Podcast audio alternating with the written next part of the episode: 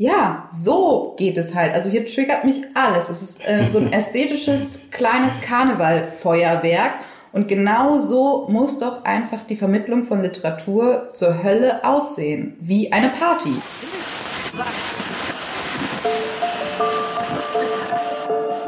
Herzlich willkommen zu Hansa Rauschen, dem Literaturpodcast des Hansa Verlages. Mein Name ist Florian Kessler. Hier sprechen alle zwei Wochen Lektorinnen und Lektoren mit Menschen aus der Welt der Bücher mit Schreibenden und Lesenden, mit Leuten von anderen Verlagen und aus dem Haus. Es geht um alles, was in Bücher passt und außenrum passiert. Und das ist wirklich nicht wenig. Ulf. ULF. Diese drei Buchstaben hört gerade sehr oft, wer sich für Literatur interessiert und ab und zu im Internet herumtreibt. ULF steht für das unabhängige Lesereihenfestival, das ziemlich bald in Nürnberg stattfindet, nämlich vom 12. bis zum 15. September. Literaturfestivals gibt es viele und auch viele sehr gute. Das Ulf-Festival ist was sehr Besonderes und Wichtiges und es hat Gründe, warum es sogar von der Kulturstiftung des Bundes gefördert wird. Diese Gründe liegen auch darin, dass der Blick auf die unglaublich guten und vielen selbstorganisierten freien Lesereien in allen möglichen Städten und Regionen in diesen Jahren einen ganz neuen Blick auf deutschsprachige Gegenwartsliteratur ermöglicht. Als wenn man starr von wichtigeren und unwichtigeren Literaturinstitutionen und einem Kanon wichtigster Literatur ausginge. Beim Ulf-Festival werden Mitte September mehr als 25 Lesereien mit weit über 100 Autorinnen und Autoren aufeinandertreffen und wird noch allerhand mehr passieren. Organisiert wird das Ganze von einem größeren Team von Leuten, von denen ich in einer schönen Wohnung nahe beim Cottbusser Tor in Berlin drei getroffen habe. Gleich spricht zuerst Chris Möller, dann Lara Sielmann und dann Till Severin. Wenigstens ein bisschen weiter stelle ich sie im Gespräch noch vor. Es geht um Catering und Kulturpolitik, um sich verändernde Ästhetiken und was Kollektive für die Literatur bedeuten können, um den Rotkäppchensekt, den wir zum Sprechen tranken, um die Schönheit des Lesens und die Schönheit des Vorlesens und das große Glück auf der Tanzfläche eines Literaturfestivals. Und zwar auf dem kommenden Ulf-Festival, Mitte September. Kommt vorbei, viel Spaß. Vielleicht ist das ja hier eine schöne erste Frage. Ihr, ich werde gleich sagen, wer ihr seid, bereitet zurzeit ein Literaturfestival vor. Ein Festival der unabhängigen Lesereien. Und ähm, was macht ihr denn zurzeit genau in diesem Moment eigentlich die ganze Zeit, wenn ihr euch trefft oder mit anderen sprecht und so? Was ist überhaupt die Hauptarbeit, wenn man sowas macht? Ist man nur damit beschäftigt, einfach so eine komische Programmliste zu machen oder was ist da so los? Das ist eine ziemlich witzige Frage, weil ich glaube, darüber könnten wir jetzt alleine weiß ich nicht, 20 Stunden lang reden, was wir jetzt gerade so machen, weil wir machen, glaube ich, gerade ungefähr alles Vorstellbare zeitgleich. Wir sind ein Team von im Kern sieben Menschen, die dieses Festival so im Namen dieser ganzen Reihen wuppen und versuchen uns da gerade durch alles Vorstellbare durchzukämpfen. Also wir machen die Pressearbeit, wir machen Social Media, wir machen die Programmkoordination, und so weiter und so weiter. Und das alles läuft eigentlich parallel. Und wir treffen uns ähm, ein bis zweimal die Woche so zum Ulfen. Und was das alles bedeutet, ist sehr, sehr schwer in Worte zu fassen. Ja, vor allen Dingen kommen da auch noch so schöne Sachen dazu wie Catering. Äh, wie macht man das eigentlich? Wie sieht das eigentlich mit Getränken aus? Wie kann dann überhaupt so ein Backstage-Bereich für sehr, sehr viele Menschen aussehen? Was ist eigentlich mit ehrenamtlichen HelferInnen? Also sehr viele Fragen, über die wir uns, glaube ich, im Vorfeld noch gar nicht so die konkreten Fragen wiederum dazu gestellt haben. Ich denke aus so Perspektive von Leuten, die sich vor allem für Literatur interessieren, sind wir so ein bisschen in der Kleinigkeiten-Sache. Da gehört Catering nicht zu. Man denkt, wenn man das Programm hat und man weiß, wer liest, dann hat man schon das Große geschafft. Und jetzt kommen lauter Sachen wie was essen die Leute, wenn sie zwischen zwei Lesungen sind und Sachen wie, müssen wir ins Programm nicht noch reinschreiben, dass die und die Veranstaltung tatsächlich nur auf Englisch stattfindet. Und das muss man dann immer noch einbauen und schauen, wer macht das und da entstehen unendliche Listen. Ja, und natürlich auch Thema Sicherheit. Wie feuerfest muss alles sein? Alles? Wir müssen einmal alles durchsprayen. Es gibt so ein feuerfestes Spray. Ich glaube, das ist jetzt auch im Budgetplan. Ich hoffe, unsere FörderInnen hören gerade nicht zu, haben wir, glaube ich, gar nicht so bedacht in der Masse. Ähm, und woran wir auch gerade arbeiten, ist tatsächlich das Festivalzentrum. Weil das ist also da, wo wir äh, das Literaturfestival machen, der Z-Bau, das ist eine ehemalige Kaserne, sehr groß. Äh, und unser Festivalzentrum äh, sind, glaube ich, knapp 500 Quadratmeter in dem wahnsinnig viel passiert. Also wir haben so einen krassen Buchladen da drin, der, glaube ich, so groß ist wie meine Wohnung jetzt also irgendwie 50 Quadratmeter oder so. Der muss auch noch gebaut werden. Und dann kommt da noch so eine kleine Bühne rein, dann ist da auch noch so ein Comic-Café, dann halt immer so Sachen. Und dann sehen, sehen wir das immer auf diesen Listen und dann fängt man so an, so Schach zu spielen und dann fällt uns auf, aber wir sind ja gar keine LogistikerInnen. Da brauchen wir jetzt jemanden. Mhm eigentlich auch voll die verrückte Einstiegsfrage, weil das genau uns an dem Punkt trifft, wo alles so super ins kleinste Atom zerfasert. So. Aber ich kann auch davon schön wegspringen und wir werden bestimmt auch wieder zurückspringen zu diesen Sachen. Zu dem Feuerspray. wir hoffen, dass wir es selber versprühen dürfen. Aber die interessante Sache daran ist doch, Ihr seid jung, schön, klug. Wir sitzen hier in einer tollen Wohnung mitten in, äh, mitten in Berlin, voller Bücher. Ihr habt euch alle sehr, sehr viel in den letzten Jahren mit Gegenwartsliteratur beschäftigt.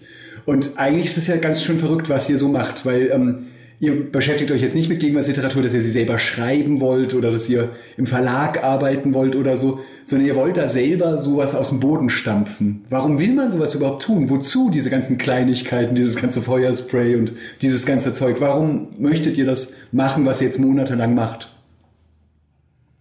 Ich glaube, wenn man sich anschaut, aus welcher Motivation oder anders angefangen, ähm, wir machen das ja als einen Verbund der unabhängigen Lesereien und wir sitzen jetzt hier gerade stellvertretend für eine unglaublich große Masse des gesamten deutschsprachigen Raums von Menschen, die irgendwie mit derselben Leidenschaft mal irgendwas gestartet haben. Ohne Geld, aber mit viel Vorstellungen davon, wie ästhetisch eigentlich Literaturvermittlung aussehen könnte. Und ich glaube, genau dieses könnte ist auch die Antwort auf das Warum, weil wir das alle gemacht haben, weil wir irgendwo Mangel festgestellt haben. Also irgendwo gab es genau das, worauf wir eigentlich Bock gehabt hätten, nicht.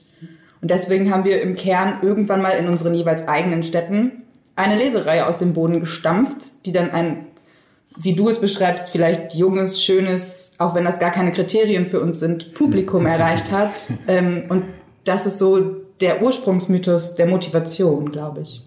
Ich denke auch, was, also ich würde dem noch was hinzufügen, was diese ganzen Gründungen der vielen Lesereien, glaube ich, gezeigt haben, ist, dass dieser Mangel eigentlich, eine, dass dahinter eine unglaubliche Fülle steckt. Denn diese Reihen haben angefangen zu sagen, wir brauchen etwas Bestimmtes, das nicht da ist. Und die haben aber so gut als Plattform funktioniert, dass plötzlich sich unglaublich viele Leute daran gehängt haben, die in irgendeiner Form Teil davon sind. Also es gibt die Stammpublika in den verschiedenen Städten, die wirklich groß sind. Es, zum Teil sind die Lesereien, also ich habe sehr lange meine drei lyrischen Ichs in München mitgemacht, eine Lyriklesereihe, so ein Zentrum geworden für die Leute, die sich in München für Literatur einfach begeistern. Und ich denke, das ist so das, was danach kommt, dass man gesehen hat, man muss eben diese Kleinigkeiten schaffen, damit diese Leute alle zusammenkommen und dass man das teilen kann.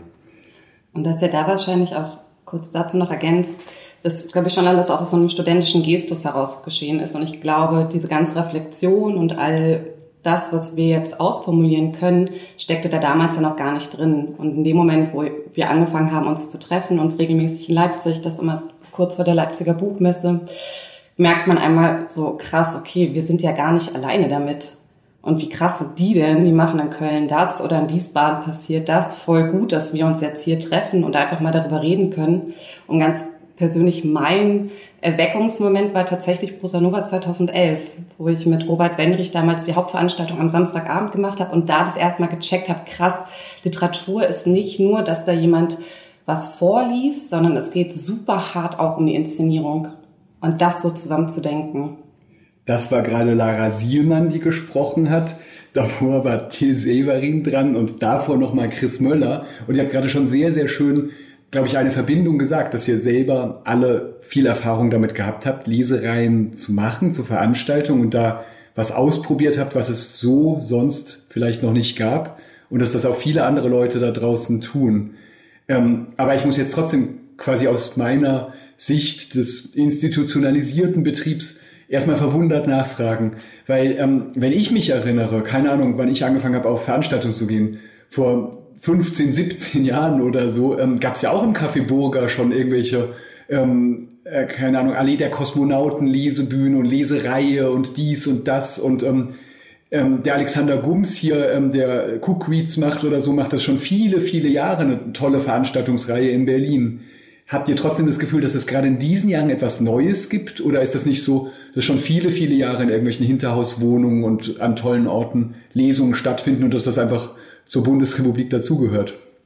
ich glaube, das gehört schon immer zur Bundesrepublik dazu. Gott sei Dank gibt es immer schon diese Leute, die Literatur als etwas verstehen, das irgendwie unkonventionell ist und deswegen auch eine unkonventionelle Bühne braucht. Ähm, vielleicht muss man über dieses, den inhaltlichen Teil oder über die anderen Reihen, die es vorher gab, nochmal anders reden. Aber was auf jeden Fall, glaube ich, der entscheidende Unterschied ist zum jetzigen historischen Zeitpunkt, ist, dass wir alle in diesem Netzwerk festgestellt haben, hey, da ist wahnsinnig viel Leidenschaft dahinter, aber warum kommt immer noch jemand und klopft einem so auf die Schulter und sagt, das ist aber ein süßes Hobby, was du da hast. Also die Anerkennung für diese kreative, kuratorische Arbeit, die man da eigentlich leistet, war ganz lange ganz weit unten, weil immer alle gesagt haben, ja, aber du machst das ja auch, weil du daran Spaß hast. Und das ist, würde ich erstmal so als einen krassen ähm, Switch so historisch einfach identifizieren wollen, so zwischen,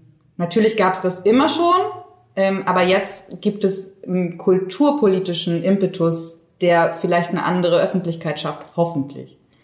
Kann man da eigentlich sagen, dass es überhaupt gerade so eine Art Bedürfnis gibt, dass ähm, ach Gott, das klingt unglaublich naiv, wie ich das formuliere, egal. Ähm, Sind ähm, es gibt Rotkäppchen 6, man darf alles sagen. Aber kann man eigentlich sagen, es gibt gerade kulturpolitisch überhaupt so ein ganz großes Bedürfnis und Drang, dass viel mehr anerkannt wird. Also fast alle von uns waren dieses Jahr auch auf diesem großen, wichtigen Kongress in Frankfurt, äh, Fokus Lyrik, wo plötzlich Lyrik auf eine ganz andere Art in Mittelpunkt gab. Hier in Berlin gibt es jetzt plötzlich Stipendien für ähm, Autorinnen und Autoren, die nicht auf Deutsch primär schreiben, sondern mit anderen Sprachen sich bewerben können. Man hat das Gefühl, da wird irgendwie das, das Feld ausgeweitet. Und gehören da irgendwie auch die Lesereien rein?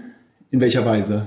Ich denke, die gehören absolut rein in genau so eine Form von Ausweitung, die für mich ganz primär bedeutet, dass man erstmal Leute einlädt, dabei zu sein und dass man Literatur eben als was sieht, was als soziale Praxis in einem Raum stattfindet, den man teilt. Und dass dazu eben auch nicht nur so eine so ein Verhältnis von Personen, die auf der Bühne sitzt und einen Text vorträgt und dann ist da ein staunendes Publikum, sondern dass die Zeit, in der man sich danach mischt, in der man sich in der Pause mischt, in der man spricht zwischen LeserInnen, VeranstalterInnen, Lesenden und wer noch so alles da sein könnte, die, die hinter der Bar stehen, dass man dann einen lebendigen Austausch hat.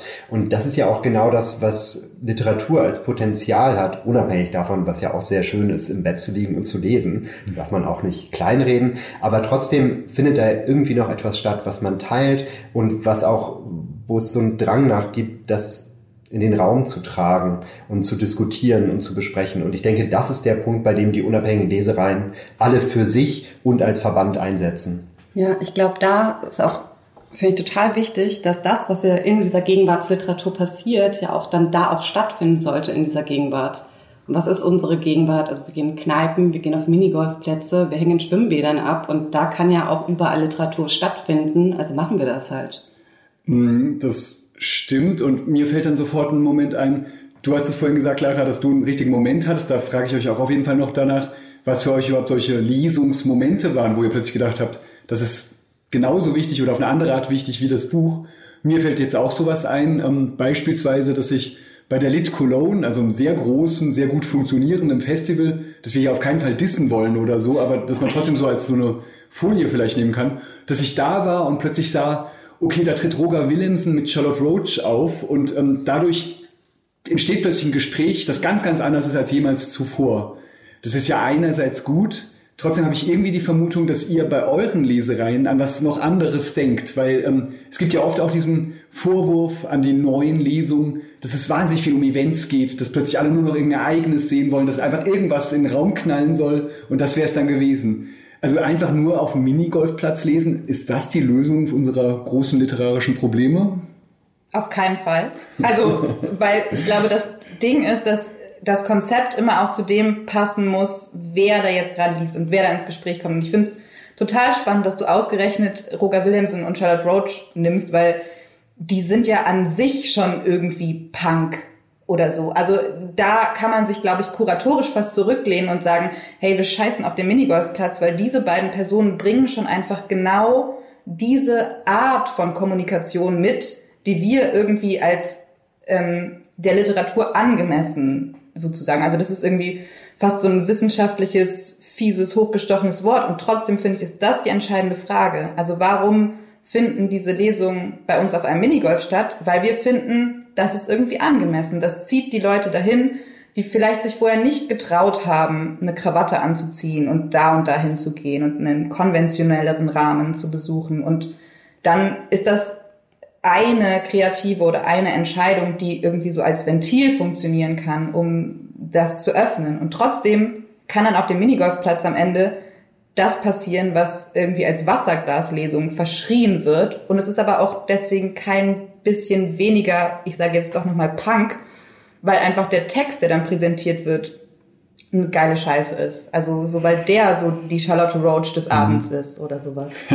Ja, und dass wir keine Eventisierung in dem Sinn machen, weil wir immer auf Kontinuität gehen. Also es gibt ja nicht eine Minigolf-Lesung einmal in fünf Jahren, sondern es gibt jetzt, zumindest wenn wir jetzt von Cabernet d'Or stehen, das, ist unsere Sommerausgabe von unserer Lesereihe, die sonst äh, regelmäßig auch stattfindet. Und ich glaube, das ist auch wichtig zu merken oder auch zu zeigen.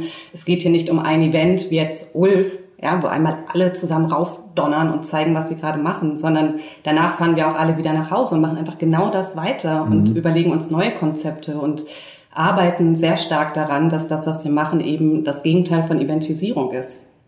Ich finde auch, was ein schönes Wort ist, um das gar nicht jetzt so schlecht zu reden, ist vielleicht, dass man ein Fest daraus macht. Also mein Lesereien-Moment war wahrscheinlich zu merken, dass mit meinen drei lyrischen Ich sich in München was gebildet hat, was Leute auf die Bühne stellt und Dinge zeigt, die man normalerweise nicht sichtbar sind in der Stadt.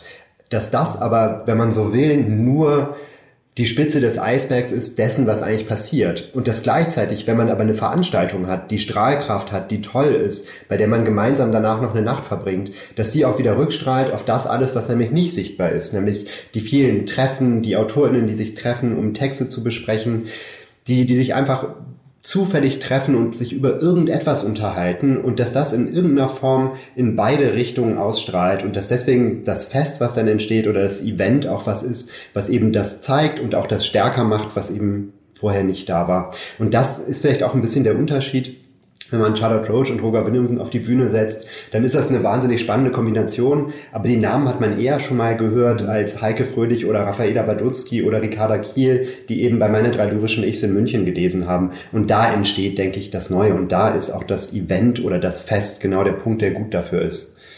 Ja, das finde ich nämlich auch, nur um das nochmal zu ergänzen, mhm. dieses Eventisierung, diese Debatte, die kursiert ja schon seit langer, langer Zeit da draußen so, ob man denn Literatur, ob Literatur das überhaupt braucht, dass dann noch jemand irgendwie auf dem Overhead-Projektor Bilder hinten rumschiebt oder dass jemand Techno im Hintergrund auflegt. Ich glaube, Literatur braucht das nicht, aber Literatur kann das auch alles und dann finde ich es überhaupt nicht schlimm, wenn man die Veranstaltung, deren Teil ich da bin, jetzt gerade Event nennt, weil das vielleicht einfach nur bedeutet, dass man eine andere Zielgruppe erreicht, die halt irgendwie Bock auf Event haben und dann muss man über die Negativkonnotation dieses Begriffs nochmal anders nachdenken oder so.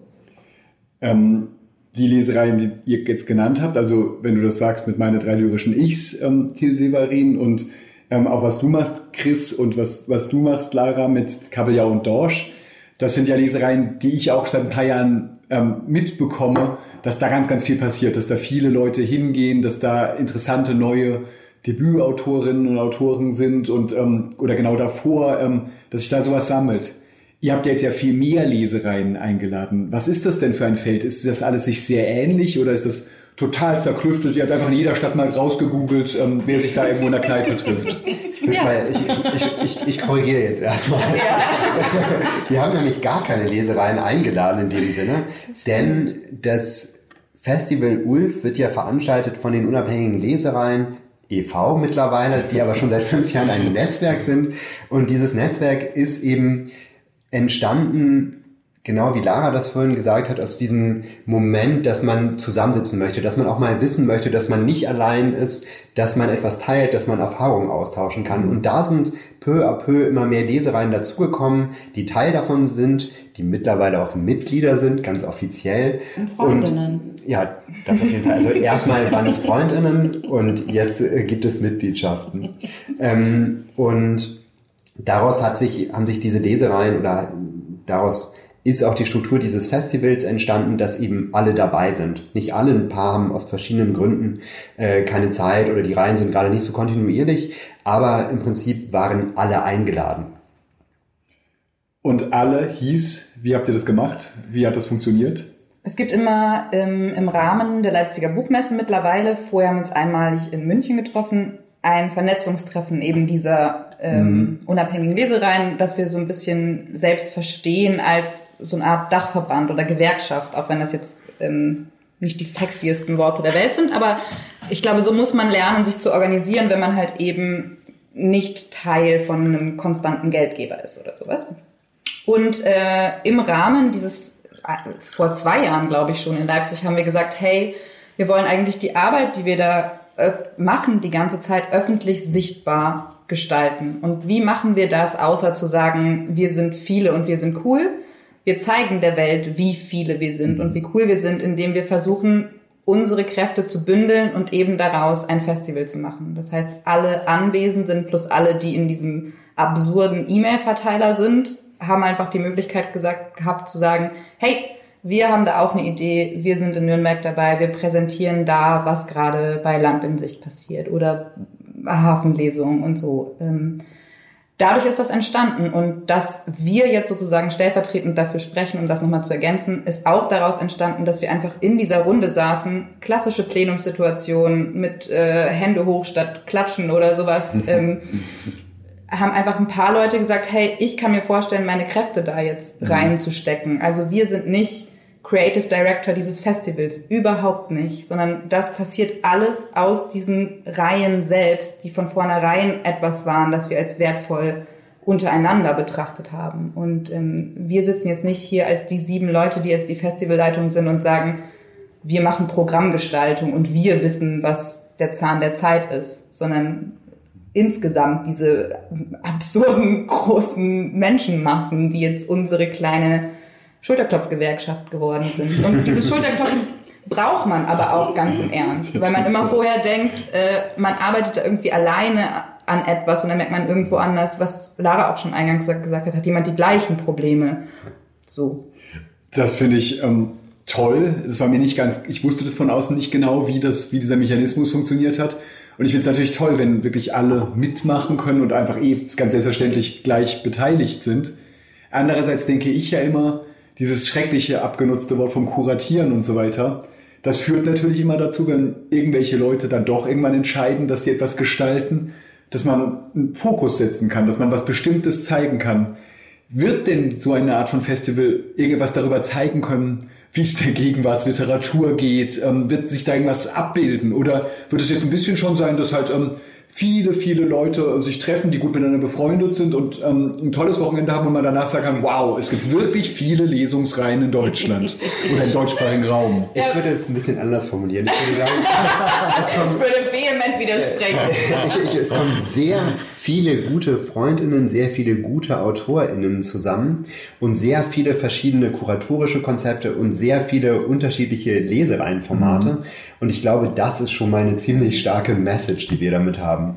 Und die passiert nicht irgendwo auf einem Papier, die muss man gar nicht irgendwo groß, vollmundig benennen, die sieht man am Programm. Ja, mhm. man sieht es am Programm. Du siehst ja, Du siehst ja so viele Facetten vom Begriff äh, Gegenwartsliteratur und Gegenwartskuration. Und darüber haben wir gestern auch nochmal kurz gesprochen, auch, dass wir so viele internationale Autoren da haben und viele Lesungen, die überhaupt nicht auf Deutsch sind. Und das war jetzt mhm. gar nicht so, dass wir jetzt irgendwie beim Goethe-Institut irgendwie für Fördergelder nochmal angeklopft haben oder so, sondern das kommt halt alles aus den Reihen selbst. Und das wird dann uns auch mal aufgefallen ist, aha, nämlich deutschsprachiger Literaturraum, der bezeichnet mittlerweile was komplett anderes. Mhm. Auch das ist, der ist total vielsprachig, der ist multiperspektivisch. Also das ist total krass. Und ich glaube, das ist auch so dieses, deshalb kann man das gar nicht runterbrechen. Ich muss unbedingt noch was zu dieser Freundschaftssache sagen, weil das auch tatsächlich was ist, was voll in den falschen Hals kommen kann oder sowas und was auch im Rahmen von KB und Dorsch mir schon manchmal passiert ist, dass dann jemand kommt, der einen Text eingeschickt hat, der dann sagt, na ja, aber ihr kennt euch ja alle, ihr begrüßt euch hier irgendwie umarmend, ist doch total scheiße, ihr präsentiert nur eure eigenen Freundinnen. Und ich glaube, die Bewegung, die passiert ist in diesem Netzwerk, ist nicht das. Da waren nicht irgendwelche Freundinnen, die irgendwie sich in der Küche zusammengerottet haben und gesagt haben, wir schließen jetzt andere aus, sondern wir sind über die Zeit, das klingt jetzt kitschig, aber irgendwie so zusammengewachsen, dass wir uns jetzt auch sehr, sehr mögen. Aber wir sind nicht von vornherein irgendein Kreis gewesen, der sich gegenseitig irgendwie Lorbeeren in die Schuhe schiebt. Und deswegen ist auch das Ergebnis dieses Festivals nicht irgendwie so ein Best-of studentische Projekte 2019, sondern das sind halt einfach Sachen, die am Anfang in dieses Netzwerk gerutscht sind, weil sie eine bestimmte Qualität haben, weil man anhand deren Klickzahlen, anhand der lächelnden Gesichter im Publikum ablesen konnte, die verstehen einfach gerade, wie man Literatur präsentiert. Also es sind schon absolute ästhetische Kriterien und auch Qualitätskriterien, die sich glücklicherweise jetzt im Kuratieren dieses Festivals nicht stellen, weil wir seit fünf Jahren wissen, dass all diese Reihen geile Arbeit machen. Mhm. Ich finde, ähm, ich habe jetzt ja sehr kritische Fragen gestellt die ganze Zeit. Ich muss jetzt aber. Das war eine Frage. Okay, okay, ich verstehe. Ähm, ich, es kommen gleich noch ein paar so richtig nachgeschoben, aber ähm, erstmal muss ich mich jetzt trotzdem natürlich als hemmungsloser Fan und ähm, sehr interessiert an diesem Festival outen. Denn ähm, letztlich ist ja das, was ihr jetzt gerade gesagt habt, das ist ja ein fundamentaler Anschlag auf, ähm, wie normalerweise Literatur kanonisiert wird. Das Verlage oder Feuilletons, dass einzelne Leute sagen, so ist es, da geht's lang, das ist die Tendenz, das ist die Richtung. Und selbst eine einzelne Lesereihe macht das ja letztlich, dass die die ganze Zeit sagt, das ist unser Goldstandard, das interessiert uns. Und wenn man sich jetzt euer Festival anguckt, dann ist das ja wirklich so eine Multitude von verschiedenen Formen, wo man plötzlich erkennt, ähm, es gibt ganz, ganz viele verschiedene ähm, Experimente daran, was jetzt gerade der Zustand von Gegenwartsliteratur sein könnte. Das ist unglaublich interessant. Das ist ehrlich gesagt auch total interessant für andere Festivals, die so einen Schritt noch überhaupt nicht gehen können, weil Festivals ja normalerweise sinnvollerweise, also sonst kann man es fast gar nicht bündeln, von Teams irgendwie geleitet werden oder gar von einzelnen Impresarios oder so. Also ist das hier schon gerade ähm, eigentlich nicht so, dass es einfach jetzt ein Netzwerktreffen oder so ist, sondern es ist auch ein ganz schönes Statement dazu, wie man sich Literatur vorstellen soll, oder? Literatur und Zusammenarbeiten. Ja. Weil dieses, wir haben irgendwie jetzt den Begriff dafür gefunden, wir sind bottom-up. Was halt das heißt nicht, das? ja genau, was nicht unbedingt selbsterklärend ist, aber äh, was sich aus dem ergibt, was wir gerade versuchen zu umreißen, die Arbeit, die da eingeflossen ist, ist halt etwas, die sowas von antihierarchisch ist von der Wurzel aus, weil es gibt halt niemanden, der oben den Finger drauflegt und sagt, ich treffe jetzt aber alle deutschsprachigen Verlage und picke mir da die besten Debütantinnen aus, sondern es sind halt irgendwie wahrscheinlich an dem kreativen Prozess, der in dieses Festival mündet, 200 kluge Köpfe äh, beteiligt gewesen und aber auch mit voller Ernsthaftigkeit und mit gleichem Stimmrecht. So, for real. Ich denke aber auch, dass das viel darüber aussagt, was eigentlich gegenwärtig an, oder was ich gegenwärtig an ganz vielen Punkten als ein Interesse an Literatur wahrnehme. Nämlich, dass man nicht sagt, ich will mich durch den Kanon durchlesen oder durch irgendeine vermeintliche Auswahl, sondern ich möchte auch Dinge hören und lesen, von denen ich vielleicht erstmal auch gar nicht unbedingt denke, dass die mich interessieren. Und ich glaube, das höre ich an vielen Punkten. Und man merkt auch, also wir hatten es schon gesagt, dass wir sind ja die unabhängigen Lesereien Deutschland, Österreich und Schweiz, also deutschsprachiger Raum, sowas wurde auch schon mal gesagt.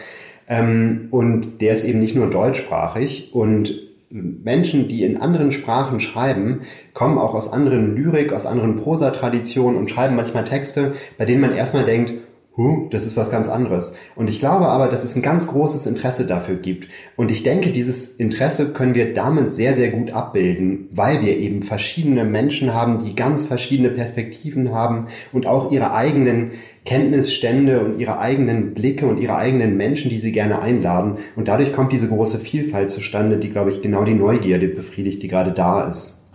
Und zum Thema Wagnis, also es war auch ein absoluter Krimi für uns. Ne? Also wir haben ja Gelder beantragt. Uns ist ja auch wichtig, ähm, dass wir das auch nicht alles ehrenamtlich machen und dass alle Menschen, die daran beteiligt sind, halt auch auf jeden Fall äh, Geld dafür bekommen, weil das ist äh, auch ein erklärtes kulturpolitisches Ziel von uns. Und so arbeiten ja auch einige Reihen auch, dass klar ist, man äh, die Autoren bekommen Gelder, die KünstlerInnen bekommen Gelder und die Kuration bekommt auf jeden Fall Geld. Und dass die Kulturstiftung des Bundes uns tatsächlich dieses Geld gegeben hat, das war für uns total ähm, phänomenal. Also das war auch nicht klar. Also, weil ohne die hätten wir das jetzt auch gar nicht machen können. Vielleicht hängt das ja tatsächlich mit Entwicklung zusammen. Ich kenne mich da gar nicht aus. Ich fachsimpel jetzt trotzdem. Ähm, es gibt ja parallel sowas auch im Theater, ähm, wo es diese Idee, dieses Doppelpass beispielsweise, wo ähm, freie Gruppen gefördert werden ähm, in der Form, dass sie an Häuser gebunden werden und so weiter, wo auf jeden Fall probiert wird, irgendwie so Pluralitäten herzustellen und irgendwie tatsächlich, du hast Bottom-up gesagt und gleichzeitig das so horizontaler zu verteilen, dass es viel mehr Möglichkeiten gibt. Und das scheint mir ja genau so eine Idee zu sein. Eine Sache würde mich ja vom Antrag an interessieren. ähm, ich habe schon gesagt, mit was für Lesebühnen ihr zu tun habt und es gibt gleichzeitig glaube ich, von dir, Lara, auch eine starke Verbindung zu Nürnberg. Aber du wohnst jetzt, glaube ich, zurzeit in Berlin. Ich wohne permanent in Berlin. Genau. Ähm, trotzdem habt ihr euch unter allen Orten dieser Erde entschieden für Nürnberg, um das Festival zu veranstalten. Ich hätte an eurer Stelle versucht, keine Ahnung, die Bundespressekonferenz zu mieten oder irgend sowas. Man möchte doch alles immer möglichst zentral haben. Warum Nürnberg? Ich glaube, ich kann eher auch mal was äh, zurückkommen, was Sie eben schon gesprochen hatten, von wegen so, wir waren alle befreundet oder so, weil ich kannte niemanden, als ich zu den unabhängigen Lesereien dazu gestoßen bin. Ich kannte Tristan Marquardt, der auch äh, das, Teil des Ulf Orga Teams ist und einer der absolut besten Typen ist neben Telly und, und Frederik. Mitinitiator des Netzwerks. Mitinitiator sowieso.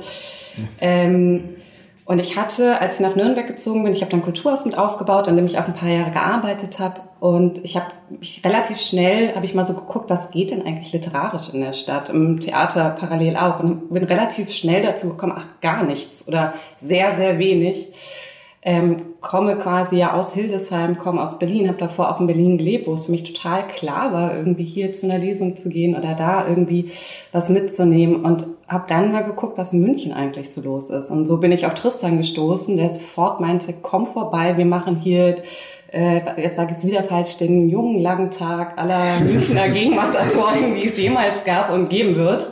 Entschuldigung, Tristan.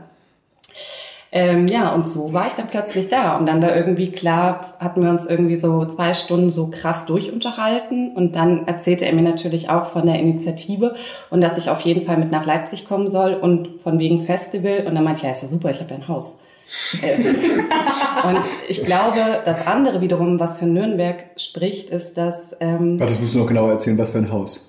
ja, dieses Kulturhaus. den Z-Bau.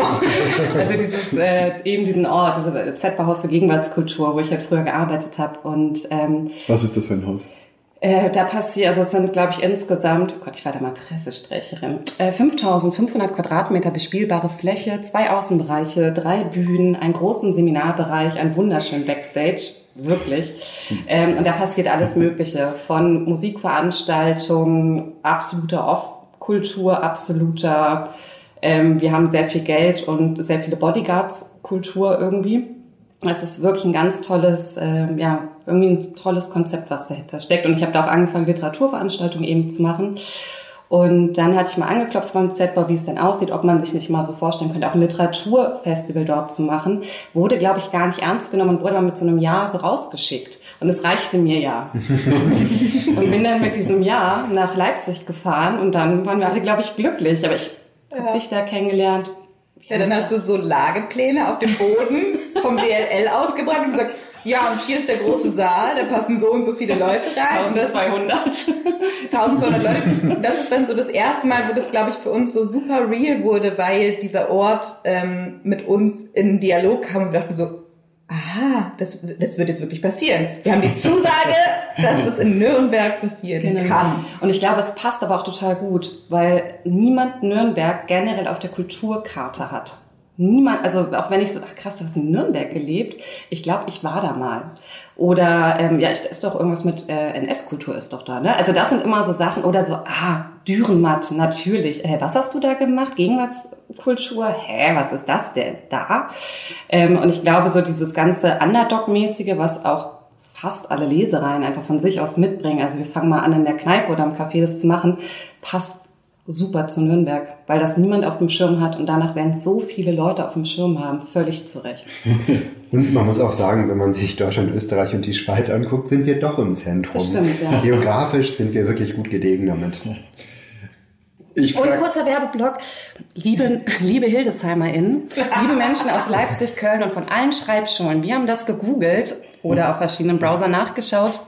Man kommt sowohl mit verschiedenen Buslinien als auch mit der Bahn richtig gut nach Nürnberg. Es gibt fantastische Jugendherbergen dort und viele Hotels, die man sich leisten kann. Das ist eine ganz tolle Jugendherberge auf dieser Burg, oder? Ja. Ich kenne mich schon aus. Ich habe ja, Google auch schon die ganze Zeit. Ich bin sehr gut vorbereitet, weil ich sehr nervös bin. ähm, ich frage gleich nochmal nach den konkreten Abläufen, was uns da alles ähm, tagsüber, abends und so passieren wird. Aber ähm, bestimmt habt ihr auch noch ganz viele andere Sachen zu sagen. Aber erstmal will ich nochmal grundsätzlich danach fragen, ähm, einmal wegspringen noch von Ulf und einfach sagen, ähm, eure Begeisterung und vielleicht die Faszination von vielen, wie ihr jetzt gesagt habt, die an genau diesen Ort gehen wollen. Habt ihr vielleicht so, jeder und jede von euch, einen Lesereien-Moment, bei dem ihr irgendwann mal gesagt habt, boah, okay. Ähm, weil irgendwann, früher muss es ja mal diesen Moment gegeben haben, wahrscheinlich viele von denen, die diesen Podcast hören und von uns, lagen irgendwann mit 10 oder mit 15 oder so im, im Bett und haben gedacht, Gott, Bücher können wirklich was ganz schön Großartiges herstellen und das ist unglaublich und so weiter. Und ganz offensichtlich, wenn ihr jetzt von sozialer Praxis und so weiter redet, ähm, habt ihr euch auch irgendwann entschieden, dass auch was ganz anderes toll sein kann. Gab es richtig für euch einen Moment, wo ihr gedacht habt, Lesungen, Lesereien, das funktioniert, das ist wichtig, das ist großartig? Hm, ich weiß nicht, ob ich an Lesereien damals schon gedacht habe, äh, aber es gab so auf jeden Fall eine Kaskade von Erweckungsmomenten, die im Endeffekt dann sehr viel mit Hildesheim natürlich zu tun hatten, ähm, weil ich habe in Kassel studiert mit Malte Abraham zusammen, der auch dann zusammen mit mir Kabeljau und Dorsch gegründet hat. Und in Kassel ist ein frustrierender, grauer, schlimmer Ort, an dem an der Uni, an der wir waren, nicht befriedigend über Texte, die uns interessiert haben, gesprochen wurde. Und irgendwann hatten wir mal diese Bellatrist in der Hand und dachten so, was? Es gibt nicht nur Max Frisch da draußen, so. Und also, und dann hat das sowas getriggert und ausgelöst, dass wir gedacht haben, okay, wir wollen auch irgendwie was gründen, wir wollen auch anders über Texte reden. Ähm, wir haben einen Lesekreis gegründet, um dann Gegenwartsromane zu lesen und ähm, sind dann irgendwann, weil Malte dann seine erste Veröffentlichung in der Bella eben auch hatte, äh, nach Hildesheim gefahren zu dieser Release-Party, die in irgendeinem Keller stattgefunden hat von, also so ein Clubkeller und es gab so ganz viele Gimmicks. Es gab so Lebkuchenherzen, auf denen irgendwas geschrieben war und Zuckerwatte und ich dachte einfach so, ja, so geht es halt. Also hier triggert mich alles. Es ist äh, so ein ästhetisches kleines Karnevalfeuerwerk und genau so muss doch einfach die Vermittlung von Literatur zur Hölle aussehen, wie eine Party, offensichtlich. Und seitdem wollte ich diese Partys feiern und Teil dessen sein. So. Man kann ja jetzt auch sagen, bist du, glaube ich. Ja, das, hast du ja weitlich jetzt, getan. Jetzt veranstalte ich diese Party. Ja, das hast du auch ein paar Jahre lang jetzt so richtig gemacht, glaube ich. Jeden Fall. Aber das war sehr, sehr schön. Aber ähm, fügen wir noch mehr Puzzleteile dazu. Ja, also ich glaube, meine Partys in München waren erstmal die Partys an der Kunstakademie, was großartig war. Und was damit zusammenhing, das ist sowas wie so eine zugängliche Literaturszene, als ich damals da studiert habe und ähm, geschrieben habe, gar nicht gab. Und für mich als jungen Autor hat das bedeutet, dass ich erstmal was großartig war, mehr mit bildenden KünstlerInnen zusammengearbeitet habe als mit AutorInnen und mehr mit denen Zeit verbracht habe und auch eine großartige Zeit verbracht habe, aber irgendwie auch immer gedacht habe, also auch Lesungen veranstaltet habe, gedacht habe, es wäre eigentlich auch toll, wenn es irgendwie sowas gäbe, wo auch mal Literatur draufsteht.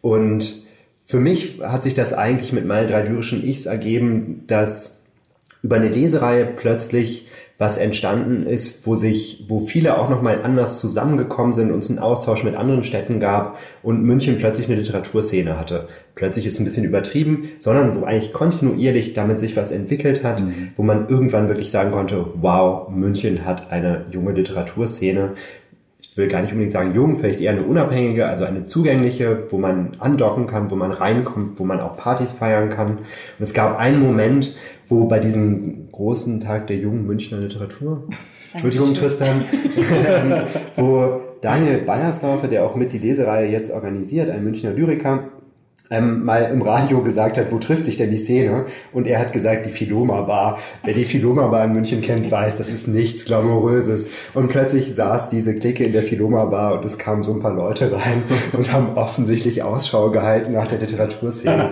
Und da sieht man dann, wie das funktioniert, dass sowas größer wird und dass plötzlich irgendwie was entsteht, wo man denkt so, hey, hier sind ein Haufen Leute, die was bewegen und die Literatur eben zu was machen, wo anders gesprochen wird und was lebendig wird ja eben schon mal kurz angeteased. Also bei mir war wirklich dieses Prosanova 2011, als ich mit Robert das gemacht habe und wo sich dann plötzlich nicht die Frage stellt, na klar, bauen wir jetzt selber drei ähm, Hochsitze. Weil äh, die Lesenden sollen ja nicht gesehen werden, also müssen sie ja dahinter sitzen und wir bauen da jetzt auch einfach eine Tribüne auf und kaufen 70 oder 100 ähm, Leuchtstoffröhren und bauen da einfach so einen See aus Leuchtstoffröhren hin.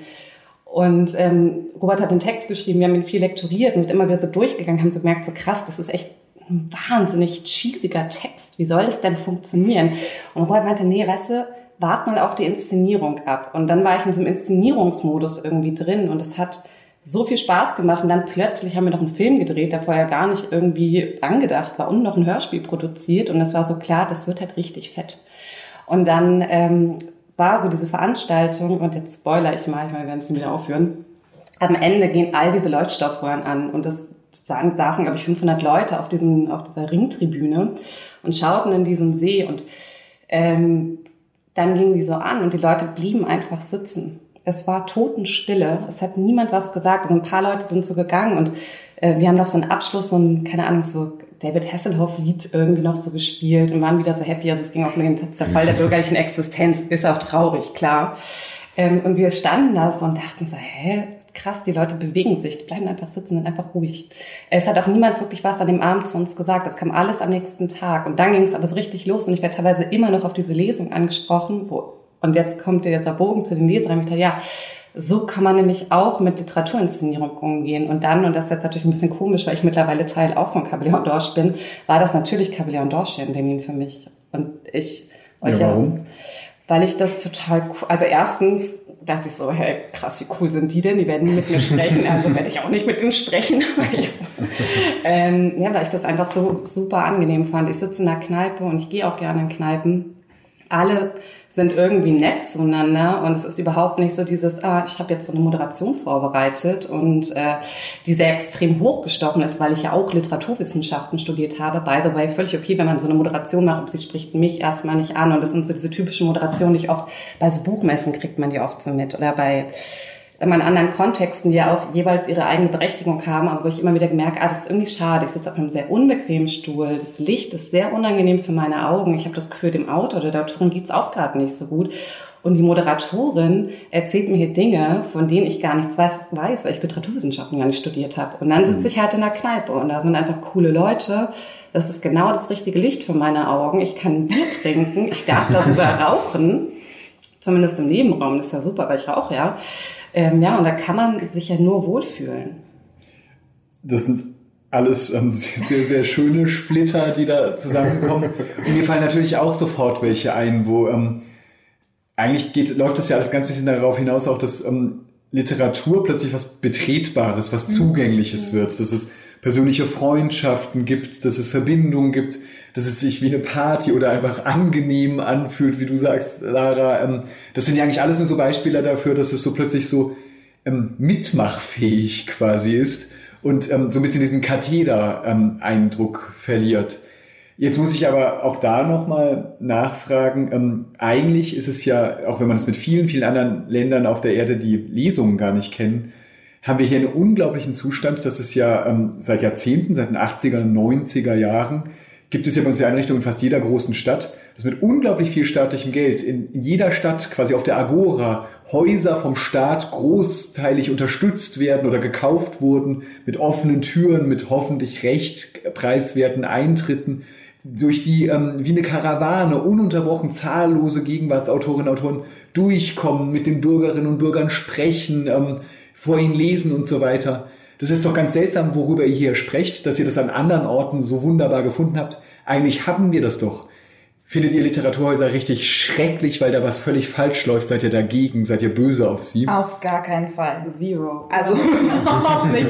Es ist kein, ähm, pubertäres, wir sind dagegen, weil ihr seid älter oder so. Das sind ja alles so Kampfbegriffe, die man irgendwie mhm. rausholen kann, sondern ich glaube, es geht einfach nur daran, darum, dass man zusätzliche Orte schafft, die dann trotzdem nochmal eine ganz andere Hemmschwelle haben. Also ich meine, ich habe eben schon kurz drüber nachgedacht, als wir unsere Erweckungserlebnisse ähm, erzählt haben, ob ich nochmal so nachkorrigiere und denk, sage, naja, okay, bei uns sind das jetzt alles Partys, aber trotzdem waren die immer qualitativ unfassbar toll. Also so wie Lara mhm. gesagt hat, da sitzen die Leute dann genauso andächtig, wie sie in einem Literaturhaus sitzen müssen. Es muss nicht immer eskalieren. Das mhm. ist, glaube ich, überhaupt nicht der Punkt. Und deswegen haben auch Literaturhäuser, die äh, fantastisch kuratiert sind und ja auch Nachwuchs fördern manchmal, ähm, absolut ihre Berechtigung. Ich glaube, der kategoriale Unterschied ist, dass sie von vornherein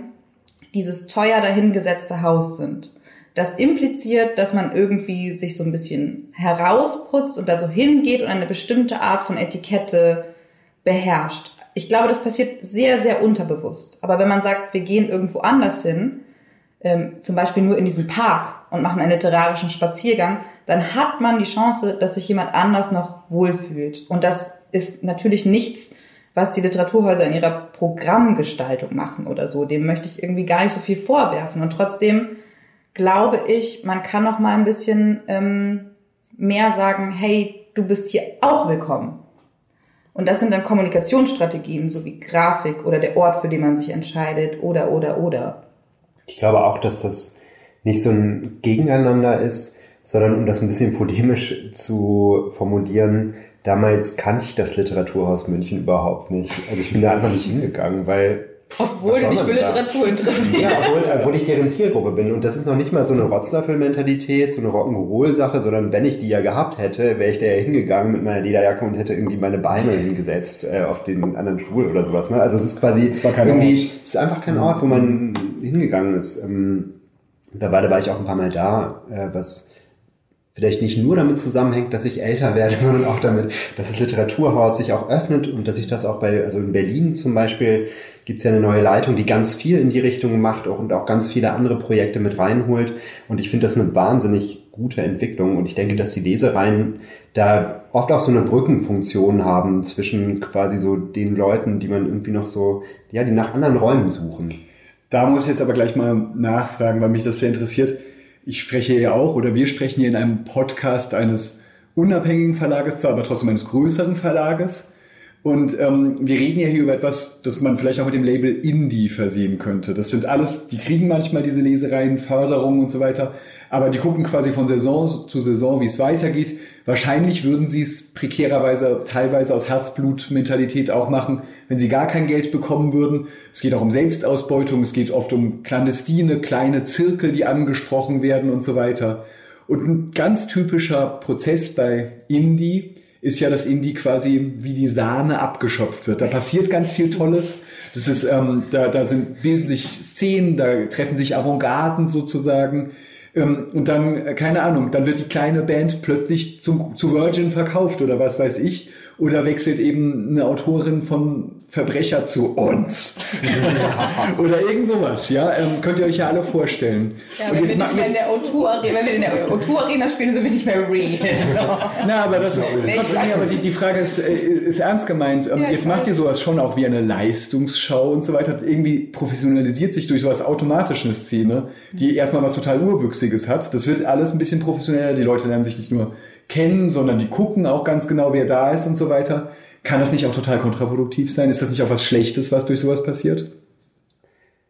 Da sehe ich irgendwie gar keine Gefahr. Also ich glaube, darüber haben Chris und ich neulich auch tatsächlich gesprochen, habe so über Ulf und Kabeljau und ich glaube, wir sehen uns auch schon in der Professionalität angekommen. Also ich habe jetzt nicht das Gefühl, dass ich nicht weiß, was ich da tue oder das aus so einem Indie-Gestus heraus mache, sondern wir entscheiden uns ganz bewusst für die Räume, die wir bespielen. Und zumindest geht das jetzt von Kabeljau und da kannst du auch auf jeden Fall nochmal viel mehr zu sagen.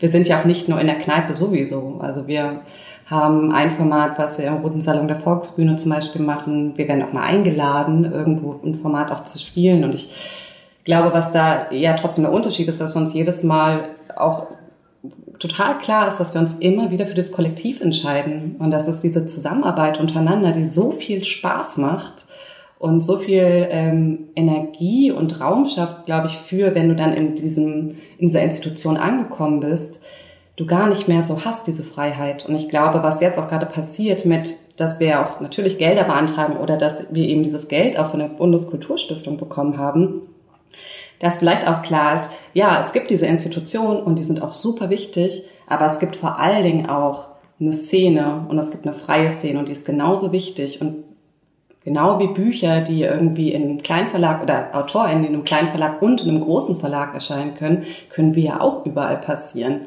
Solange wir, glaube ich, den Motor von, in dem Fall jetzt Kabeljau oder von Ulf halt weiter in uns tragen. Ich glaube, daran habe ich jetzt überhaupt gar kein Interesse, der jetzt irgendwie hat.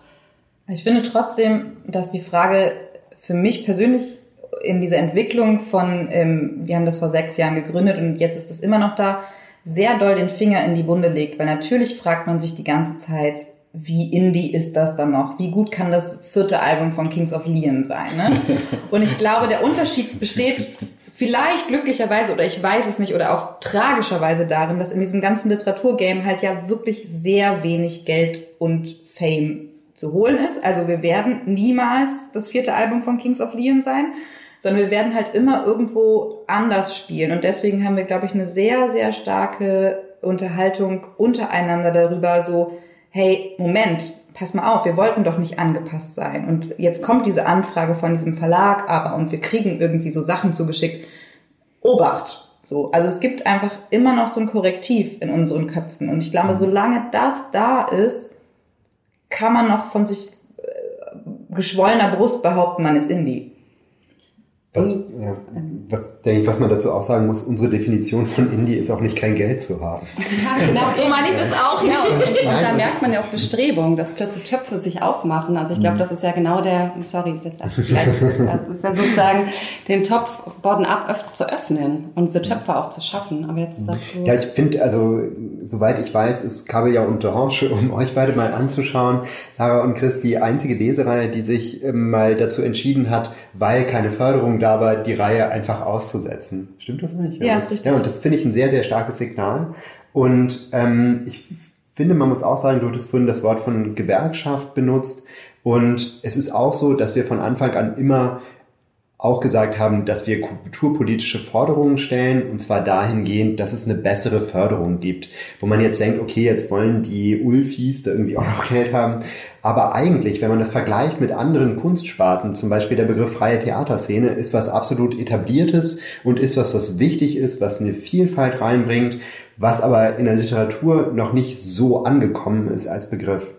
Und das ist was, woran wir arbeiten. Also es gab in München ähm, hat es so, so einen Wechsel in einer Lesereihe gegeben, Dix heißt die jetzt, und Raffaela, die die jetzt leitet, ähm, hatte ein Gespräch in der dortigen Kulturinstitution und hat gesagt, ja, wir haben so, brauchen so und so viel Geld für Honorare. Wie, so viel? Und daneben saß eine Person aus der freien Theaterszene und hat gesagt, ja, wir brauchen so viel, das war der gleiche Betrag. Und das war überhaupt nicht fragwürdig. Und ich denke, dahin zu kommen, dass man sagt, dass solche Sachen eben auch Förderung brauchen, da sind wir sehr stark dabei. Und zum Beispiel arbeiten wir in Berlin, was so, wo ja insgesamt sich sehr, sehr viel mischt, gibt es das Netzwerk der freien Literaturszene Berlins, mit denen arbeiten wir sehr eng zusammen. Und da ist es tatsächlich jetzt passiert im Haushaltsentwurf, Entschuldigung an alle, wenn ich irgendwas durcheinander bringe, aber soweit ich es verstanden habe, äh, ist tatsächlich jetzt so ein Signal angekommen, dass gesagt wurde, es gibt jetzt einen bestimmten Topf, der auch vorgesehen ist für Lesereien ganz explizit und zwar nicht für Projekte, die es neu gibt, sondern die schon länger laufen, die sich darauf bewerben können. Und das ist einmal der Arbeit des NFLB zu verdanken, aber auch der Tatsache, dass wir uns verbündet haben und uns da hinsetzen konnten in Sitzungen der Senatskulturverwaltung und sagen konnten, wir sind die unabhängigen Lesereien, wir sind da. Dieser Begriff freie Literaturszene, das ist ja wirklich lustig, dass einem das selbst ähm, überraschend vorkommt und ein Begriff ist, der nicht oft über die Lippen kommt weil tatsächlich im Theater es ganz, ganz anders ist und es dann eine ganz, ganz starke Kraft ist, die die Theater ähm, seit langer Zeit aufgemischt hat und verändert hat und so weiter. Ähm, meine These, warum das überhaupt so ist, wäre, dass das tatsächlich, man soll nie ähm, über Schreibschulliteratur und ähm, Schreibschulen als Entität irgendwie annehmen, aber in diesem einen Punkt vielleicht doch, dass nämlich es ähm, hier lange so eine Form gab, dass man das Gefühl hatte, ähm, die allermeisten interessanten Schreibenden treffen sich an einigen wenigen Orten. Es gibt in Berlin eine vitale Lyrikszene oder was weiß ich. Und es gibt natürlich in Berlin tolle Autorinnen und Autoren, aber ähm, die sind jetzt gar nicht so richtig so versammelt an irgendwas. Es gibt nicht so die Szene mit wirklichen Treffpunkten so salonartig aneinander gekoppelt. Wenn es sowas überhaupt gibt und so richtig so Entstehungsgeschichten gibt, wenn, ähm, wo dann auch probiert wird, kleine Bücher zu machen und so, dann passiert sowas in Hildesheim und Leipzig und vielleicht Biel und vielleicht Wien ähm, an diesen Schulen. Und dadurch war das wie so abgesaugt, dass es überhaupt was anderes gäbe. Und deswegen muss ich jetzt sagen, um mein Lesungserlebnis zu sagen, das war tatsächlich, als ich zum ersten Mal mitbekommen habe, dass es überhaupt sowas gibt wie ähm, ähm, Lesungen in anderen Sprachen, bei denen hunderte Leute sind, sowas wie Hafenlesen oder hier ähm, Artischock, wo ich, bei beiden Sachen war ich leider noch überhaupt nicht, ich habe nur Leute davon kennengelernt. Aber ähm, das war für mich eine, das war ehrlich gesagt wie ein Brett vor den Kopf, weil meine ganze Vorstellung vom Literaturbetrieb völlig anders war, ähm, dass es gar nicht so viele Leute da draußen gäbe. Und deswegen ist das vielleicht tatsächlich ein Begriff, wo man sagen kann, ähm, sobald man sagt, es gibt wirklich eine freie Szene, ändert sich irgendwie auch das Paradigma, wie man überhaupt über Literatur nachdenkt. Jetzt muss ich eine Frage stellen. Ne? Ja, aber nee, was war, was war dein Brett vom Kopf? Also die äh, positive das, Überraschung, dass so viele Menschen da genau, saßen. Dass es, ja, und dass es überhaupt so, so viele verschiedene Ästhetiken gibt, dass sowas so funktionieren kann und so weiter. Das wusste ich wirklich bis vor einem Dreivierteljahr oder so überhaupt nicht. Das war mir ähm, gänzlich neu. Ähm, aber jetzt stelle ich trotzdem eine Frage. Ja. ähm, trink doch was. Und, die Gläser sind leer. Ja, die Gläser sind wirklich leer. Versuchen ähm, die ganze Zeit ganz leise einzuschütten. Ich sage euch noch einen Lesungsmoment und damit stelle ich meine letzte halb polemische Frage, die natürlich gar nicht polemisch gemeint ist.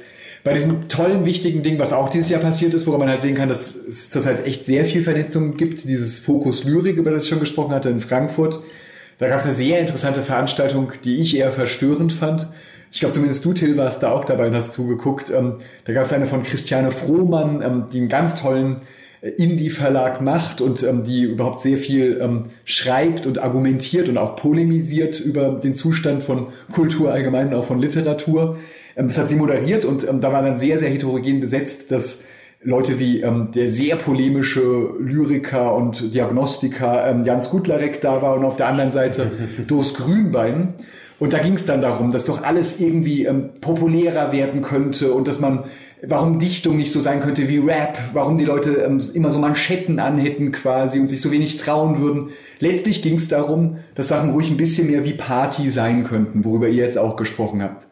Und Doris Grünbein, der in meinen Augen da wirklich sehr aufrecht und sehr authentisch und sehr wahrhaftig auftrat, der sagte dann irgendwann, ihm fiel dann so ein Satz von George Steiner ein und er sagte, ähm, Literatur ist das Geschäft des Einzelnen, Lyrik ist ähm, ein eine Dialog von einem oder einer an eine andere Person. Und so wird gelesen und so ist es. Und für ihn war das eine völlig randständige Frage, wie man das jetzt popularisieren soll, wie man das in die Welt bringen soll. Ich glaube eigentlich, das war für ihn eine schreckliche Veranstaltung, weil da plötzlich Leute kamen. Ich glaube, für ihn war das letztlich ähm, das Runterreißen, worum es wirklich geht, dass etwas einfach auf einer Buchseite stehen soll. Und ehrlich gesagt, ich habe da in der Sekunde schon gedacht, natürlich hat er recht, natürlich gibt es da draußen auch Leute, die sehr, sehr würdig einfach nur ihre Bücher schreiben wollen und die in einem normalen Verlag veröffentlichen wollen und die über all das nicht nachdenken wollen. Und unser Fokus richtet sich immer mehr doch auf solche Ereignisse. Ist das nicht auch eine große Gefahr? Ja, jetzt sind wir wieder bei diesem ja, schrecklich. Ich bin hier so eine kulturkonservative Seite. Jetzt, genau dieser Wandschein bin ich alt geworden. Meine Haare sind jetzt grau plötzlich. Nee, Papa, meine sind ähm, weiß-grau gefärbt. Ja, gefärbt, gefärbt. Du hattest doch gestern einen Termin, oder? Ja, genau. Nee, Quatsch. Aber ich glaube... Das hast du gut so ein bisschen so ja gesagt. Es macht total viel Sinn, was du sagst. Es stimmt ja auch für ganz viele Texte und AutorInnen. Also es hat immer zwei Seiten dieser Debatte. Ich glaube, es gibt ganz viel fantastische Literatur. Die muss man zur Hölle nicht in irgendwie diese Partys pressen, über die wir jetzt da gerade reden. Party immer in Anführungsstrichen gedacht. Aber ähm, trotzdem, also das beinhaltet dann ja immer, dass die sich so vermarkten müssen. Und das ist der gruselige Aspekt daran. Also dass dann jemand immer so denkt, naja, aber wenn du keine Person des öffentlichen Lebens bist, in Zeiten von Instagram doppelt schlimm, dann nimmt dich auch niemand wahr und dann ist die Qualität deiner Texte irgendwie sekundär. Das ist überhaupt nicht die Bewegung, die wir anstoßen wollen mit wir feiern Literatur als ein Event und Event im in der Konfetti-Version des Wortes. Ne? Also mhm. ich kann das nur nochmal betonen. Es ist, glaube ich, Es geht nicht darum, jemanden, der von vornherein nicht dieses Lampen, äh, dieses, was? Dieses, dieses Lampensucht statt Lampen, Lampenfieber. Lampen, der nicht das Rampenlicht, Sau, ne? der nicht das Rampenlicht sucht, da so reinzuzerren und dann zu vermarkten, weil man braucht noch irgendwie irgend so ein Außenrum, damit dieser Text an sich überhaupt sich in seiner Ästhetik verwaltet, äh, ver vermittelt, sondern da würden, glaube ich, voll viele von diesen jungen ähm, Reihen und VermittlerInnen sagen, okay, die Autorin, der Autor will überhaupt nicht vorkommen an einem solchen Abend. Aber das ist ein mega geiler Text. Dann lass uns doch irgendwie Social Readings oder Shared Readings oder sowas machen und uns im Hinterzimmer von irgendeiner Kneipe treffen und über diesen Text reden, weil man einfach zur Hölle in einer Öffentlichkeit über diesen Text reden muss. Also ich glaube, es, das gibt so zwei sehr, sehr schwierige, sich überschneidende Seiten von diesem Eventisierungsding, von was ist davon ist Vermarktung und was davon ist aber auch einfach eine Strategie, um super ähm, jung oder sowas anders über Vermittlung nachzudenken. Also es sind zwei Seiten, die man ganz schwer auseinander differenzieren kann im Feuilleton oder wo auch immer, aus, aus wessen Konservativismus du da jetzt gerade. Wer weiß, wer weiß. Ja, aber es sind ja auch verschiedene Seiten, also, oder? Also zum Beispiel, erstens, glaube ich, ersetzt eine Lesung nie das eigene Lesen. Also du kriegst ja maximal irgendwie eine Dreiviertelstunde oder Stunde Text mit, was überhaupt nicht dem gerecht wird. Im Zweifelsfall hast du eher Lust, dir dann das Buch oder den Band vielleicht zu kaufen. Dann, wenn man sich die Lesereien anschaut, jetzt mal Cablia und Dorsch, aber liegt ja auch irgendwie nah, ist ja auch klar für viele, ist es vielleicht auch, oder für einige das erste Mal, dass sie überhaupt was laut lesen und das ist auch überhaupt gar kein Roman, das ist auch gar kein fertiger Lyrikband, whatever, es ist halt eine Kurzgeschichte oder mal ein paar Gedichte. Also es sind ja erste Schritte, die man da vielleicht geht und auch mal sich eher auch mal, wie fühlt sich das eigentlich an, jetzt auf diesem Präsentierteller zu sitzen und alle schauen mich an. Ähm, und wenn wir jetzt irgendwie über andere Formate noch überlegen, als zum Beispiel Kabeljau und Talk, da haben wir es ja immer auch mit einem Manuskript zu tun. Also es ist ja nie sozusagen, da wird ja nie ein Buch ausgestellt oder so. Oder hey, das ist diese krasse Autorin, schaut sie euch an. Mhm. Also darum geht's ja gar nicht. Also das, was du auch immer sagtest, mit so diesem Konzeptuellen, Ja. was dahinter Ja. steckt. Voll, da muss man zum Beispiel, also so, um nochmal irgendwie andere Namen aus diesem Verbund ähm, ins Gespräch zu bringen, gibt's die Berliner Reihe Books Without Covers, Ja. die genau damit spielt. Die sagt, okay, normalerweise hältst du halt irgendwie dein shiny äh, AutorInnenporträt dahin und wir machen das aber anders. Es gibt anonymisierte Einsendungen und junge SchauspielerInnen lesen an diesem Abend die Texte. Und wer möchte, kann danach irgendwie sagen, der war übrigens von mir, aber was sich in Realität einstellt, ist, dass ähm, nach dieser Lesung die Leute über diese Texte reden, so Komplimente verteilen, irgendwie sagen, was sie cool fanden und die realen AutorInnen sind so irgendwie versteckt im Publikum und können so ein bisschen mitlauschen und einen ganz anderen Zugang zum eigenen. Prinzip. Ja, so fantastisch. Also Ja. genau das ist das Unterlaufen von, Mhm. du musst ein Gesicht haben, damit du überhaupt wahrgenommen wirst. Auf der Ulf-Webseite, um das kurz zu sagen, ist natürlich Book Without Covers auch angekündigt, aber man sieht auch keine Fotos. Man sieht nur Initialen, weil natürlich in dem Konzept steckt, dass man nicht wissen darf, wer da liest. Das sind die Pinchens der Lesungsreihen. Ja. Richtig, richtig. Alle Papiertüten über dem Kopf. Wollt ihr überhaupt mal was davon erzählen? Ähm, dieses Raster des Programms, das ist ja mal die große ähm, Machschwierigkeit des Festivals, dass man wahnsinnig viele Sachen irgendwie ineinander pferchen soll.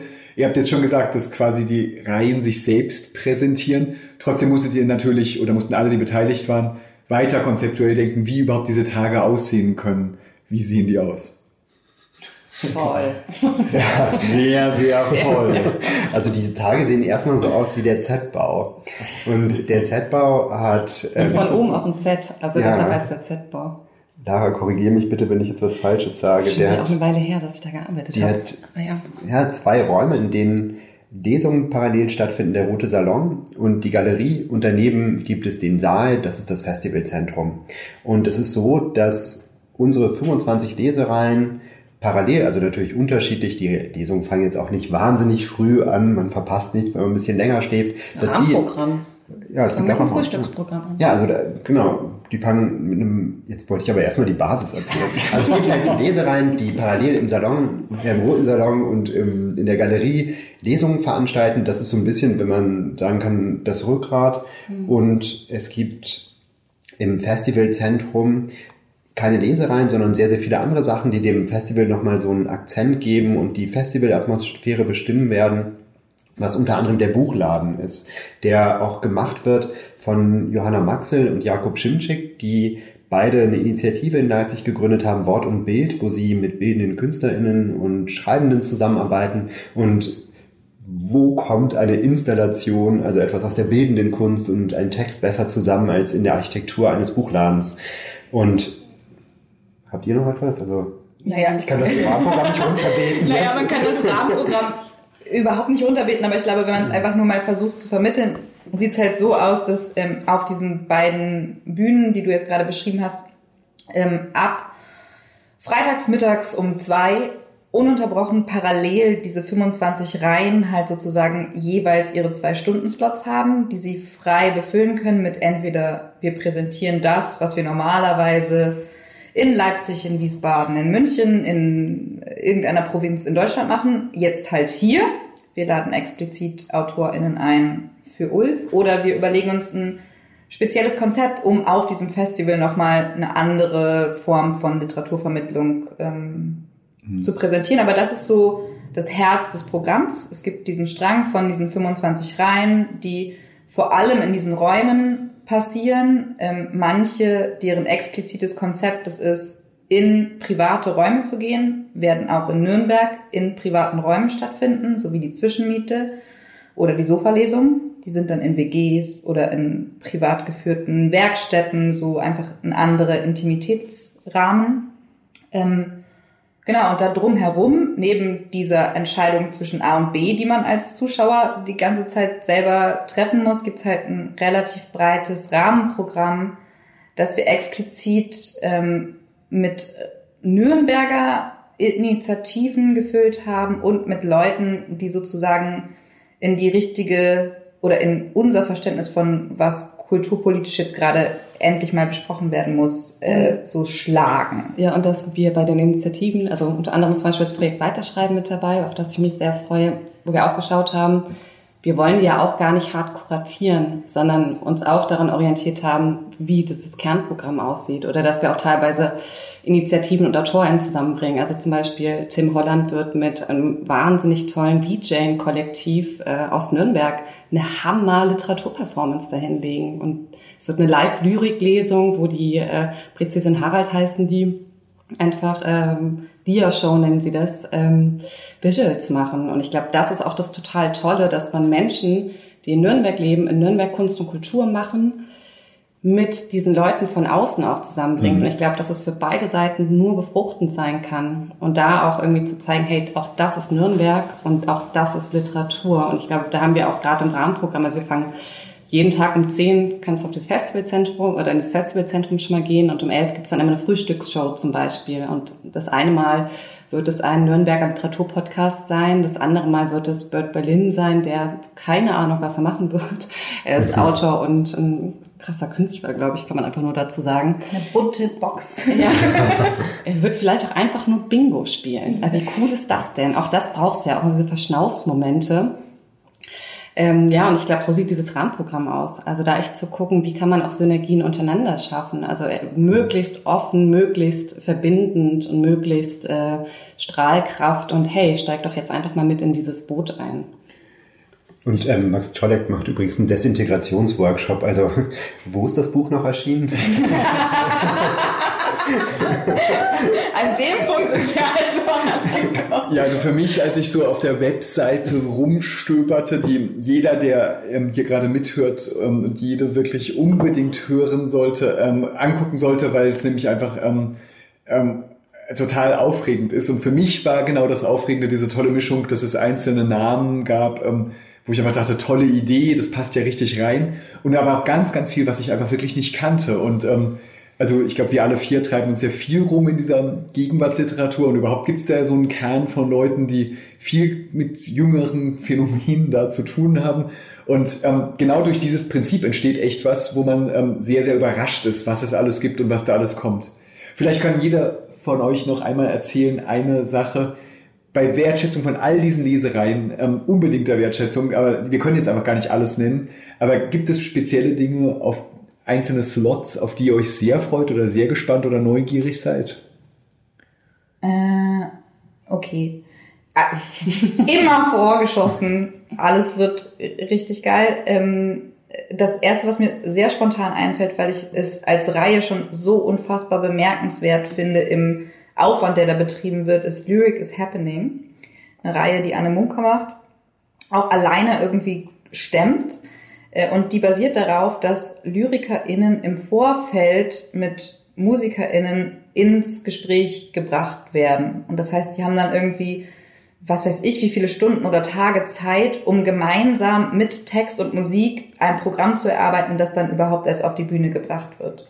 Und das ist, finde ich, genau das, worüber wir, um den Bogen zu schlagen, am Anfang gesprochen haben. Das ist halt nicht die Jazzband, die in der Pause zwischen irgendwelchen Lesungen spielt, sondern es ist ein Dialog, der überhaupt erst zustande kommt, weil jemand sich die Mühe macht, diese ganzen Proben miteinander ähm, zu leiten. Und das ist einfach so wie mein Maximum an angemessener Vermittlungs äh, F- Vermischung oder so.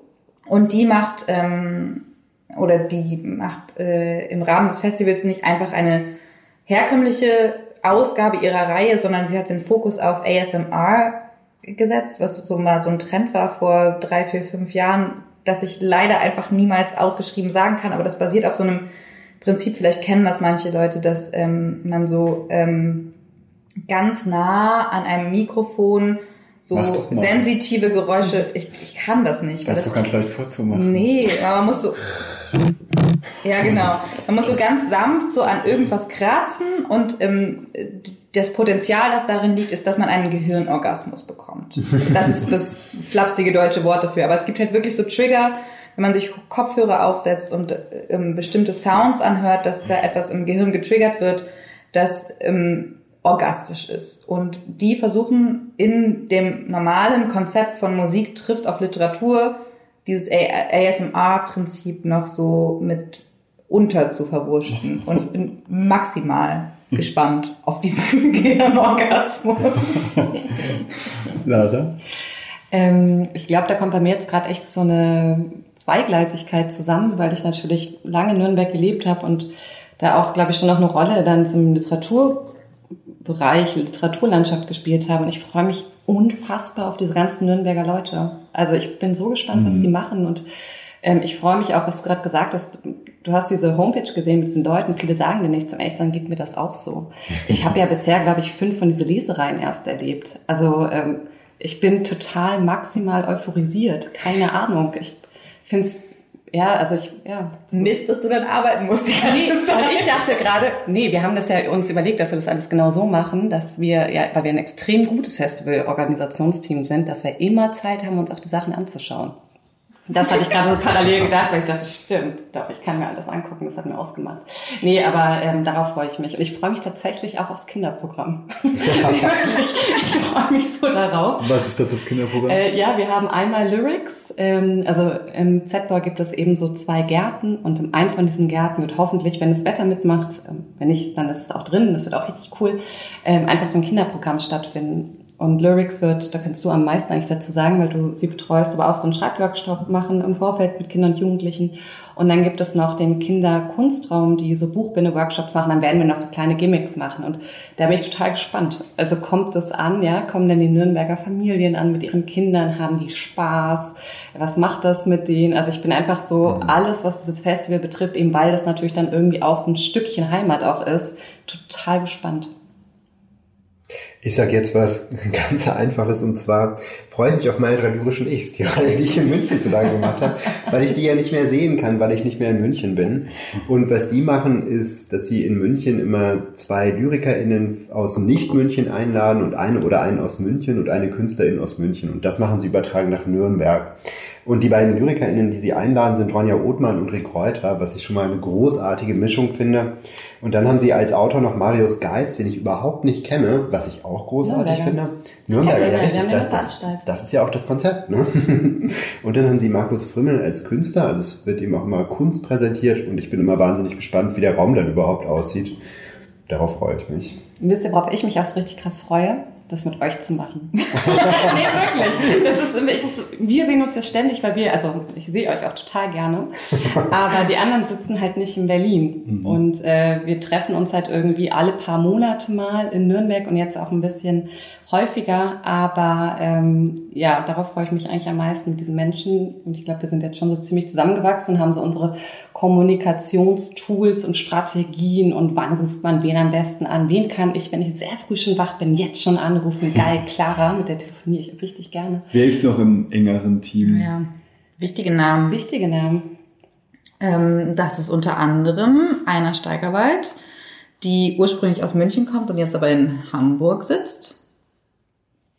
Tristan Marquardt, über den wir jetzt schon super viel geredet haben, der Mitinitiator des Netzwerks ist und äh, ein äh, absoluter Veranstaltungstausendsasser. Anders kann man das nicht sagen.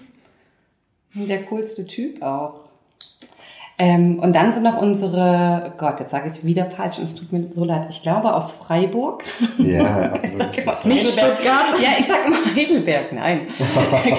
äh, Frederik und Clara, und ich werde Frederiks Nachnamen jetzt nicht aussprechen, weil ich immer falsch sage. Skotzinski. Ja, danke schön. Entschuldigung, falls es falsch ist, Frederik. und wer ist Clara? Die kenne ich beide gar nicht.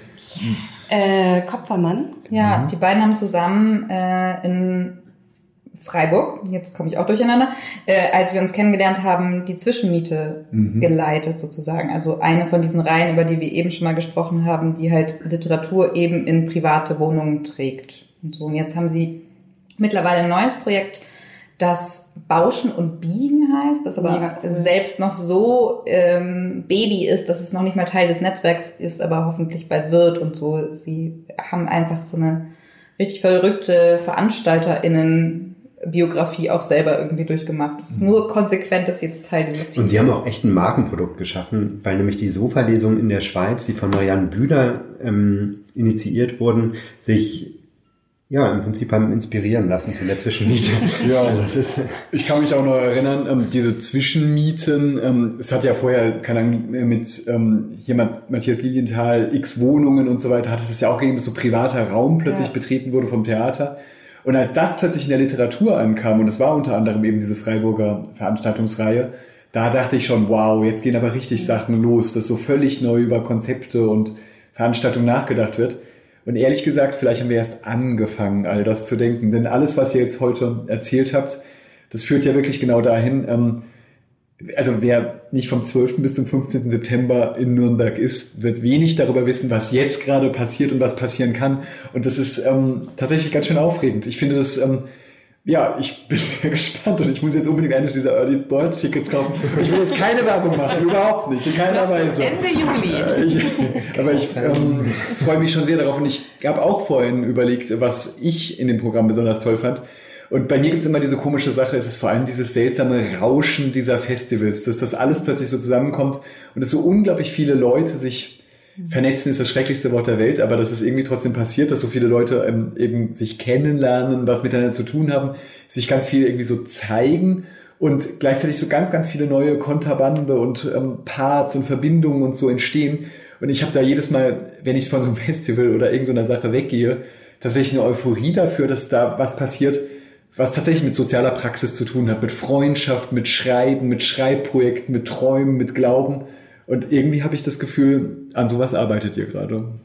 Ja, danke. Genau das wird passieren. Und wir werden auf dieser Tanzfläche stehen, Samstagabend und uns so zuprosten wie jetzt. Und es wird das Rauschen geben. Es wird das Rauschen geben. Das wird es geben. Dankeschön, ihr drei. Vielen, vielen Dank. Das war sehr schön. Das war eine schöne Stunde in Berlin. Danke. Danke, Danke dir, Florian. Jetzt können wir nochmal anstoßen. Jetzt stoßen oder? wir an, ja. genau. Ui, ui, ui. Mit Ulf rufen und ASMR-Geräuschen gleichzeitig. Genau, auf Nürnberg und äh, ja, ähm, danke. Prost. Ich mache das jetzt aus. Ne?